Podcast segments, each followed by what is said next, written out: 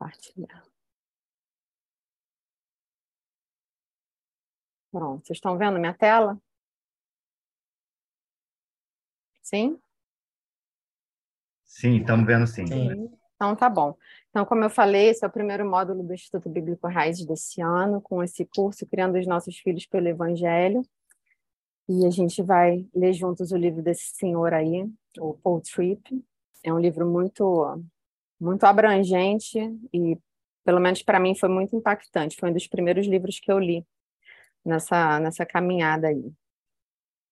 E a nossa primeira aula é a gente vai falar dos três primeiros capítulos, né, da introdução e dos três primeiros capítulos, é, que falam sobre esses três princípios: o chamado, a graça e a lei.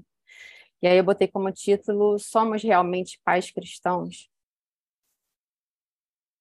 E aí a gente vai falar sobre o primeiro princípio, que é o princípio do chamado. E o Paul Tripp ele coloca esse princípio da seguinte forma: Não há nada mais importante na sua vida do que ser uma ferramenta de Deus na formação de uma alma humana.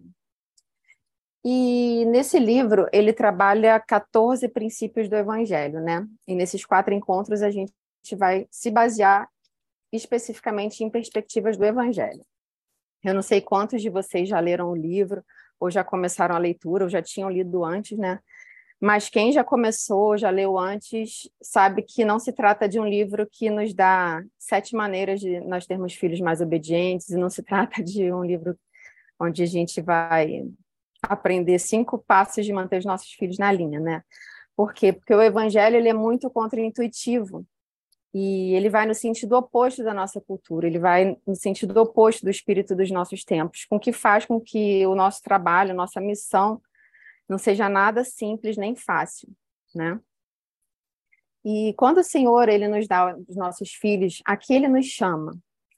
É, eu vou ler um texto aqui com vocês, diz Gênesis capítulo 2, versículo 15, onde diz assim: Tomou, pois, o Senhor Deus ao homem e o colocou no jardim do Éden para o cultivar e o guardar.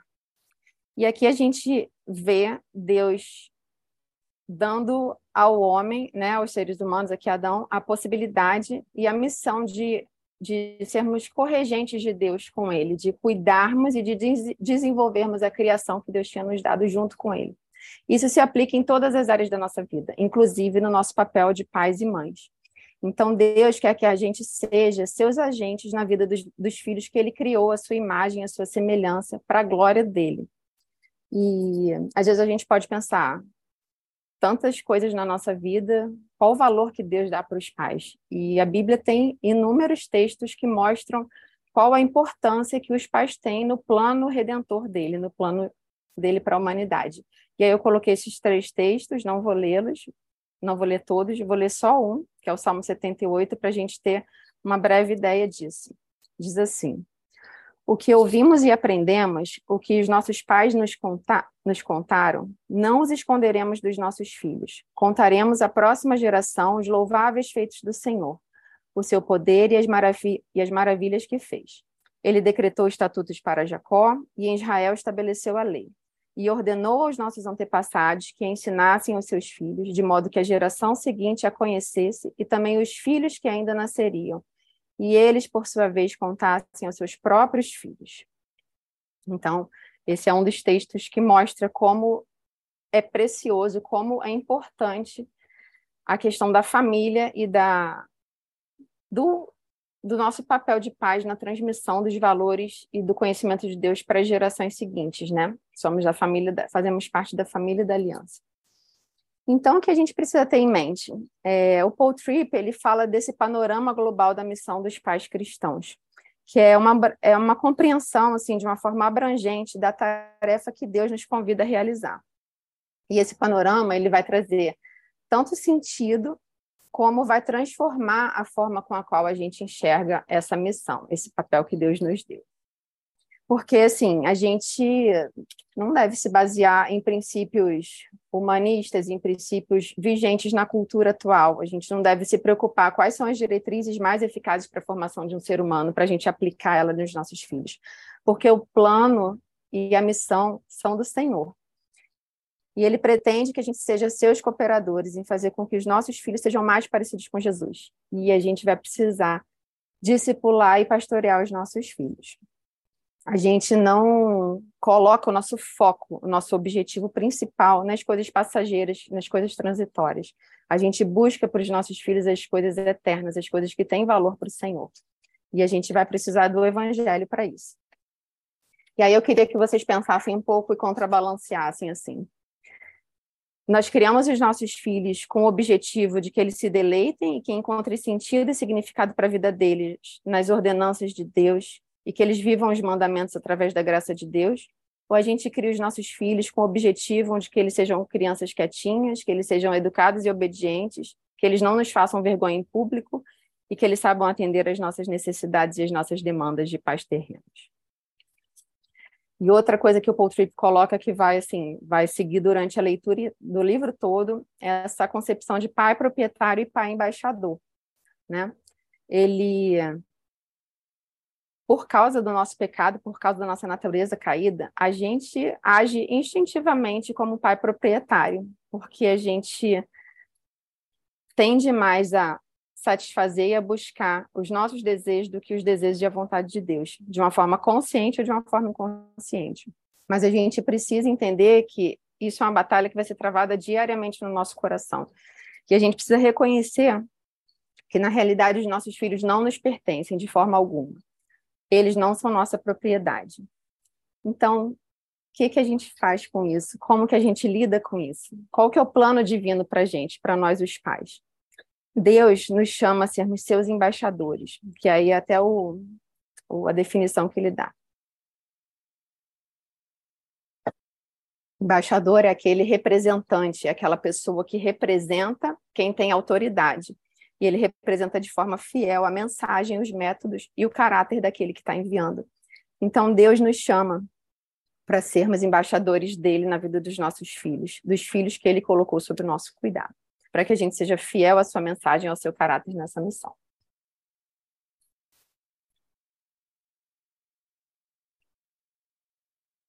Não está passando, só um instantinho.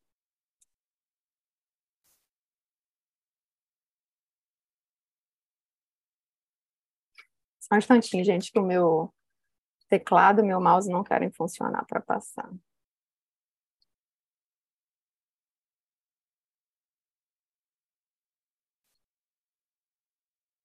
Cícero. Tá passando nada aqui, gente. Só um instantinho.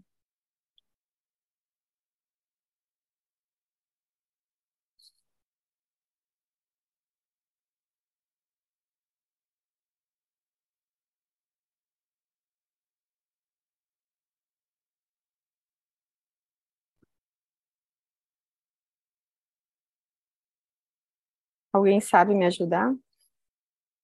Fecha o Keynote e abre ele de novo. Para não, então, não está nem indo para o ESC. No ESC não está nem saindo da tela. Eu não estou conseguindo. Você consegue parar de compartilhar a tela? Não, então, não tenho. Ah, tá aqui, peraí. Pausar compartilhamento. Ah, agora foi. Consegui mudar aqui, mas não apertei nada para mudar, não, mas foi. Desculpa, gente. É, então, vamos continuar. Vamos lá. E aí, na maioria dos capítulos, acho que quase em todos, o Paul Tripp ele começa apresentando, descrevendo vários cenários de crises parentais, né? E aí a gente olha para essas, para essas cenas que ele coloca, para esses exemplos, e a gente vê situações que acontecem dentro da nossa casa, e a gente vê situações que acontecem na casa das pessoas que a gente conhece. São cenas da realidade que fazem com que a gente pense: como é que Deus acha que ele pode me usar num projeto desse? Como ele acha que eu posso, de alguma forma, ajudar? Mas sim, com letra maiúscula, muitas vezes. Deus quer realmente nos ajudar, ele conta com a gente e ele nos capacita para isso. Mas por que que mesmo Deus desejando, tendo isso como plano, por que que é tão difícil para a gente? Por que que é tão... Nossa, ufa, como é tão, muitas vezes, muito difícil. E a gente vai falar agora, nos próximos princípios, sobre a graça e a lei. E eu queria começar lembrando que não existe essa antítese, graça versus lei. Né? A graça e a lei são princípios do Evangelho, são princípios, são princípios bíblicos juntos, que eles, elas caminham juntas. Vamos ver se agora vai de novo.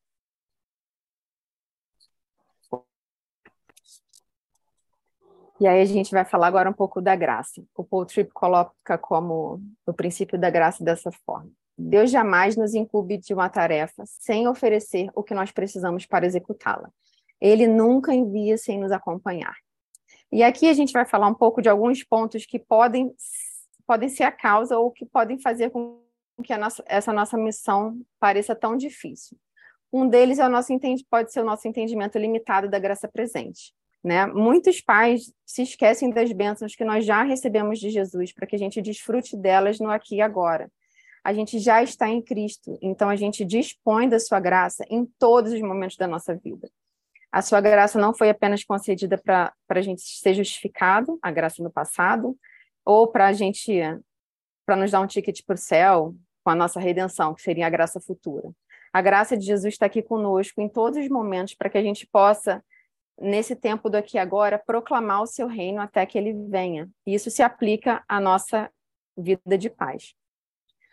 Outro ponto é que Deus nunca nos envia sem a sua companhia. Se a gente perder de mente essa ver... se a gente perder de mente essa verdade, os nossos dias vão se tornar mais pesados e com menos esperança. Então a gente deve se lembrar disso sempre, mesmo nos dias que estão mais difíceis, quando a gente tem vontade de desistir. Deus nunca nos envia sem a companhia dele, ele está sempre com a gente. A Bíblia é repleta de, de textos que falam que Deus, tá, que Deus não nos abandona, que ele não nos deixa jamais. E nessa missão, o Senhor também deseja nos tratar, nos expondo o nosso próprio coração. E aqui é um ponto para a gente olhar para dentro de nós mesmos, porque a gente tem muito mais semelhanças do que diferenças com os nossos filhos. E muitas e muitas vezes o nosso maior obstáculo não são os nossos filhos, mas somos nós mesmos. Porque, como eu falei antes, o nosso coração, a nossa natureza é caída. Então, quando a gente está na nossa rotina, nos nossos momentos ordinários, os compromissos fundamentais do nosso coração, eles vêm à tona. E dessa forma, Deus nos mostra aquilo que a gente tem posto a nossa confiança, aquilo que a gente tem buscado como prioridade e assim ele vai poder nos ajudar a amadurecer na nossa caminhada, nos santificar e a renovar nossa mente para que a gente possa conhecer qual a vontade dele para a criação dos nossos filhos. E a nossa incapacidade, ela faz parte do plano de Deus. Ele não pede que nós sejamos capazes, mas que a gente se disponha. Porque nós não somos capazes, ninguém é capaz. Nosso coração precisa dizer para o Senhor: Senhor, eis-me aqui. E a gente precisa se submeter a Ele, que é o autor de toda a obra. E todos nós precisamos do Evangelho. Nós precisamos, não somente nossos filhos, nós também precisamos do Evangelho o tempo inteiro, porque o Evangelho é para os pecadores, o Evangelho é para aqueles que sabem que precisam de Jesus. E a gente luta tanto, a gente batalha tanto, porque a gente age como se a gente tivesse o controle das coisas na nossa mão, que a gente tivesse as melhores decisões na nossa mão. E a gente esquece muitas vezes de colocar tudo debaixo do senhorio de Jesus e seguir em frente dessa forma. E por isso que é tão contraintuitivo, isso não é nada natural. Porque a gente precisa nadar contra a correnteza, a gente precisa subir o rio. E viver de acordo com os princípios do evangelho é viver subindo o rio. A graça de Deus, ela precisa permear e transformar cada relacionamento que a gente tem.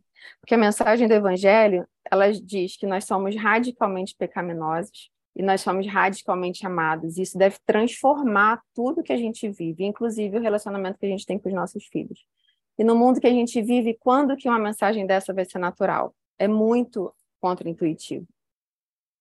Então, de uma forma mais aplicável, assim, a gente precisa, a gente precisa no nosso dia a dia ensinar os nossos filhos sobre a maior história de amor do mundo. A gente precisa inserir a historiazinha pequenininha deles, a nossa história familiar, dentro da grande narrativa que é a história do Evangelho.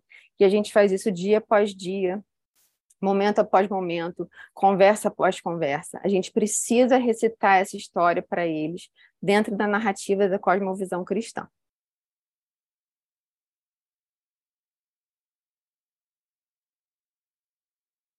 E aí eu queria que vocês ficassem com essas perguntas para a gente refletir e a gente pode falar delas depois, tá? Onde vocês se veem? Onde, onde eu me encaixo? Eu me encaixo no perfil de pai proprietário ou no perfil de pai embaixador? E quais são as minhas prioridades na criação dos meus filhos? Com o que que o meu coração está comprometido? Está comprometido com a glória de Deus? Está comprometido com a minha reputação, com o meu desempenho, com o desempenho dos meus filhos ou com o nosso sucesso?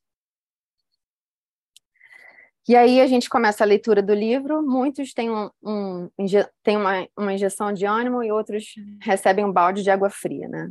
E a gente fica um pouco perdido. Por onde que eu começo? Eu preciso aplicar o evangelho, mas como é que a gente pode começar? E a gente vai falar agora um pouquinho do princípio da lei, que se torna um pouco mais para o ambiente prático. E o Paul Tripp coloca como princípio da lei dessa forma assim. Seus filhos precisam da lei de Deus, mas você não pode esperar que a lei de Deus realize somente o que a graça pode realizar. E aí, nesse capítulo em especial, ele coloca de novo vários cenários de crises parentais, onde em todos esses casos a gente pode observar um ponto em comum. Todos aqueles pais que ele usou como exemplo, eles estavam apostando tudo no mero cumprimento externo da lei de Deus. Mesmo é, que esses pais estivessem desejosos que os seus filhos chegassem ao discernimento de escolher o que é certo. Eles não estavam conseguindo apontar para os seus filhos qual a direção, ou fazer com que eles entendessem qual o caminho que levaria eles a fazer a vontade de Deus. Então, isso mostra que todos nós colocamos a nossa confiança, a gente aposta em alguma coisa que a gente pensa que vai ser o agente transformador, o agente da transformação que a gente tanto espera ver nos nossos filhos. A gente fica desejando por, por aquele dia que vai ser assim, meu filho mudou, chegou lá. E a gente aposta em algo que a gente acha que vai levá-los a essa transformação. E a gente acaba fazendo muito isso com a lei de Deus. A gente coloca todas as nossas moedinhas no cofrinho lá da lei. E porque pode parecer uma coisa muito simples. Você obedece a lei, você ganha, você é abençoado. Você desobedece a lei, você perde, você é punido. Tem um livro que eu gosto muito, do Francis Schaeffer, que é A Verdadeira Espiritualidade. Ele coloca uma frase que encaixa muito bem aqui. Ele diz assim: A verdadeira espiritualidade, a verdadeira vida cristã, é mais do que abster-se mecanicamente de certa lista externa de tabus. Por outro lado, não chegamos à verdadeira espiritualidade rejeitando a lista e vivendo uma vida mais frouxa. Existe uma negativa bíblica, mas ela não fica estagnada ali. Ela flui para a positiva. E a gente segue nesse sentido aqui. A lei, ela nunca vai trazer redenção para o coração humano. Como a gente falou lá no início, a lei nunca vai fazer sozinho que somente a graça pode realizar. Porém, a lei ela é um gabarito para todos nós. Por quê? Porque a lei expõe nosso pecado. Em Romanos 7, 7, Paulo diz o seguinte: Que diremos, pois? A lei é pecado? De maneira nenhuma. De fato, eu não saberia o que é pecado a não ser por meio da lei pois, na realidade, eu não saberia o que é cobiça se a lei não dissesse, não cobiçarás. Então, a revelação de Deus na forma de lei, ela diz respeito a mostrar o seu caráter e a discernir o bem e o mal. A lei precisa ser usada com os nossos filhos para trazer significado para eles, para poder ajudá-los a distinguir o que agrada e o que não agrada a Deus. E a gente precisa observar se a gente tende a cobrar dos nossos filhos que eles cumpram meramente um ritual, ou que eles cumpram meramente uma lista de, de regras, e sem estar tá dando para eles o porquê daquilo tudo. A gente tem sempre que se basear no Evangelho, na grande história de amor de Jesus. Porque se tudo que os nossos filhos precisassem, nós precisássemos, fosse cumprir uma série de regras, né, uma lista de regras, Jesus não precisaria ter vindo e vivido o que ele viveu.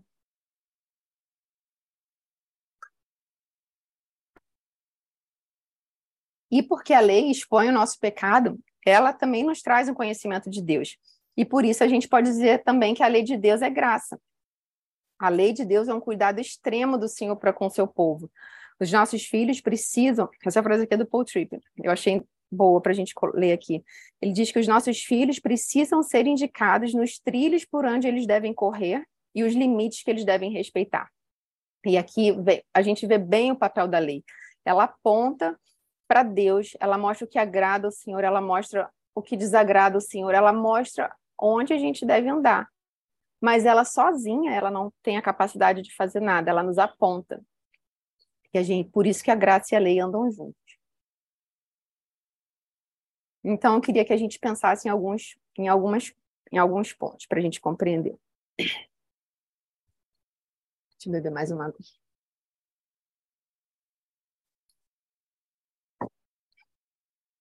O Paul Tripp colocou esse ponto que eu quis com comentar com vocês. Enfrentamos maiores dificuldades quando trocamos a lei de Deus por nossas próprias leis. E aqui entra o perfil do pai proprietário novamente. Porque nós, pais, a gente ainda pode criar mais dificuldades para uma tarefa que já não é simples. Quando? Quando, quando muitos de nós criam suas próprias leis parentais, onde o evangelho da graça de Jesus passa muito longe. Os pais, existem pais que tornam-se os reis em seus próprios reinos particulares e tornam seus filhos como seus súditos, buscando que eles sirvam aos seus propósitos, das suas vontades, ao invés dos propósitos do reino de Deus.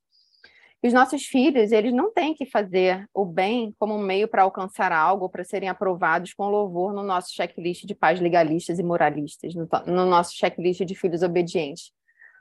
Nós todos, nenhum de nós, nós não passamos no nosso no checklist do nosso Pai Celestial. Todos nós fomos reprovados. Todos nós sempre seremos reprovados. Nós precisamos aprender a direcionar os nossos filhos para a necessidade que eles têm de Deus e não da necessidade de nos atenderem, de nos agradarem. Então, a gente tem que se tirar do, do lugar de Deus na vida dos nossos filhos para a gente só representar, a gente intermedia Deus na vida dos nossos filhos. E aqui a gente vai falar só mais um pouquinho sobre isso de expor o pecado dos nossos filhos, mas ela não tem poder de resgatar os nossos filhos. Porque a lei, ela concede a graça do convencimento. Se a gente não for expor, não for exposto ao pecado, a gente não vai saber que a gente está pecando. Então, uma das piores coisas que a gente pode fazer para os nossos filhos é dizer para eles: Nossa, como vocês são bons, vocês são muito bons. Nós não somos bons, nem nossos filhos são bons. Nós somos todos pecadores miseráveis, separados de Deus. Efésios 2, de 1 a 3 diz que nós éramos filhos da ira, Pode ser difícil ouvir ou pensar assim, ainda mais quando a gente tem os nossos filhos bebezinhos, fofuchos no nosso colo mamando. Como essa criança é um filho da ira, como essa criança é um pecador miserável. Mas, se os nossos filhos não forem convencidos de quão pecadores eles são, eles não vão entender que eles precisam desesperadamente de um Salvador. E a lei tem seu bom papel aqui, ela encontra seu bom papel aqui. Tem um livro que eu gosto muito, que é o Pais Fracos, Deus Forte, a Elise Fitzpatrick, ela fala assim: o único poder forte o suficiente para transformar um coração egoisticamente rebelde e hipócrita é a graça. A lei puramente não transforma esses corações. A lei sozinha os endurece em orgulho e desespero. Porque quando a gente acha que a gente está cumprindo a lei, porque tem coisa que a gente consegue, a gente vai indo, a gente vai se tapeando, a gente vai se enganando. Ah, eu estou indo, estou indo bem, a gente se torna orgulhoso, a gente se torna fariseu. A gente acha que a gente está cumprindo. E a gente fica com o coração endurecido, porque a gente não vê necessidade de mudança, mudar, salvação. Então, isso acontece na vida dos nossos filhos. Mas e a lei, a graça e a lei andam juntas por isso, porque a lei mostra e as crianças podem ter a, a, o convencimento de quão eles precisam de Jesus, da salvação de Jesus. Por isso ela usa a palavra desespero. E aí a gente precisa pregar o evangelho para os nossos filhos, né? No nosso dia a dia, a gente precisa usar as oportunidades diárias para exortar os nossos filhos nas frustrações que eles vão ter, nas batalhas que eles lutam com as tentações que eles têm, e mostrar para eles que ninguém consegue cumprir a lei. Só Jesus conseguiu cumprir. Por isso que ele é o único caminho. Nós temos salvação de nós mesmos por causa da vida e da obra de Jesus. E isso precisa ser, no dia a dia, mostrado para os nossos filhos. Mais uma vez, a lei aponta para o pecado, ela mostra o que Deus espera de nós e ela mostra que nós não conseguimos alcançar e como nós somos, como nós somos carentes do nosso Salvador. E aqui a gente apresenta o Evangelho, nas lutas diárias. Por isso que a gente precisa estar perto dos nossos filhos, a gente precisa conversar com eles. A gente não pode delegar para eles aquilo que é papel nosso. É muito importante, por isso que eu falei independente da idade. Às vezes o filho já saiu de casa, mas a gente pode conversar, a gente precisa estar o máximo possível dentro do dia a dia do coraçãozinho, do coração não, da vidinha deles para entender, conversar, saber pelo que eles passam para a gente poder mostrar a graça de Deus e a salvação que eles precisam. Mas, além de nós pregarmos, nós precisamos ser o exemplo desse evangelho da graça para os nossos filhos. Né? Não basta a gente pregar se a gente não vive esse evangelho. Eu acho que isso é algo até pior, se a gente prega e não vive, eles vão ver, vão nos ver como hipócritas que falam e exigem coisas que a gente não faz, né? E na página 42, na página 43, eu não vou ler o que ele colocou não, mas é um ponto, são pontos bem importantes. A gente deve usar a lei, e aqui eu vou abranger um pouco mais, não falo de lei das mandamentos, mas eu falo das ordenanças criacionais de Deus, o que, que Deus nos ensina sobre sermos homens, sermos mulheres, sermos filhos, sermos pais, sermos marido, sermos mulher, casamento, família. E a gente tem que usar tudo que o Senhor nos ensina para fazer contrapontos com a cultura com os nossos filhos. Como que eles vão aconselhar seus amigos, como que eles vão receber conselhos de amigos, nas oportunidades que eles vão ter no dia a dia deles de serem fiéis a Deus ou de serem rebeldes a Deus, rejeitando é, a vontade de Deus, nas provas, não olhar na, da prova do amigo, não pegar aquilo que não é deles, não usar as pessoas para o seu próprio benefício. A gente precisa ensiná-los a se relacionar com Deus, com o mundo e com a, com a criação e com as pessoas em submissão a Deus, junto com o Senhor. Então, o nosso chamado não se resume a pregar a graça, mas a vivê-la e a servir de exemplo para os nossos filhos todos os dias. E a nossa missão de paz tem início aqui, quando a gente busca todos os dias oportunidades para conduzir os nossos filhos carentes à presença, às promessas, ao poder e à graça de Jesus. E aí, mais algumas coisas para a gente colocar como reflexão. O quanto no meu dia a dia eu relembro da verdade de que o Senhor está comigo em todos os momentos. Como que os meus filhos me descreveriam? Um pai legalista exigente do cumprimento externo da lei, ou um pai gracioso que ensina a importância da lei do Senhor, mas que reconhece sua igual dependência da graça de Deus? Qual ferramenta nós podemos concluir ser aquela que a gente tem colocado a nossa confiança? Aí eu vou terminar com um texto que não é do livro que a gente está lendo, mas ele resume bem esse, esse iníciozinho agora de conversa que a gente teve. É desse livro Pais, Fra... Pais Fracos, Deus Forte. Dar-lhes graça em vez de lei é assustador. A lei parece tão reconfortante, mas é uma falsa segurança. Somente a graça dele é suficiente para nos sustentar e nos transformar. A graça é mais forte do que toda a nossa obra e do que toda a nossa fraqueza e ela se aperfeiçoa quando nos humilhamos diante do desejo de Deus de glorificar o seu filho e não a excelente criação dos nossos filhos. A salvação é do Senhor, ele é o Salvador. Suba a bordo e tome um assento.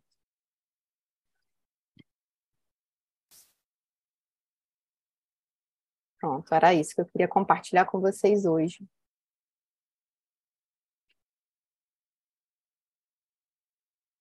Deixa eu voltar aqui para a tela cheia.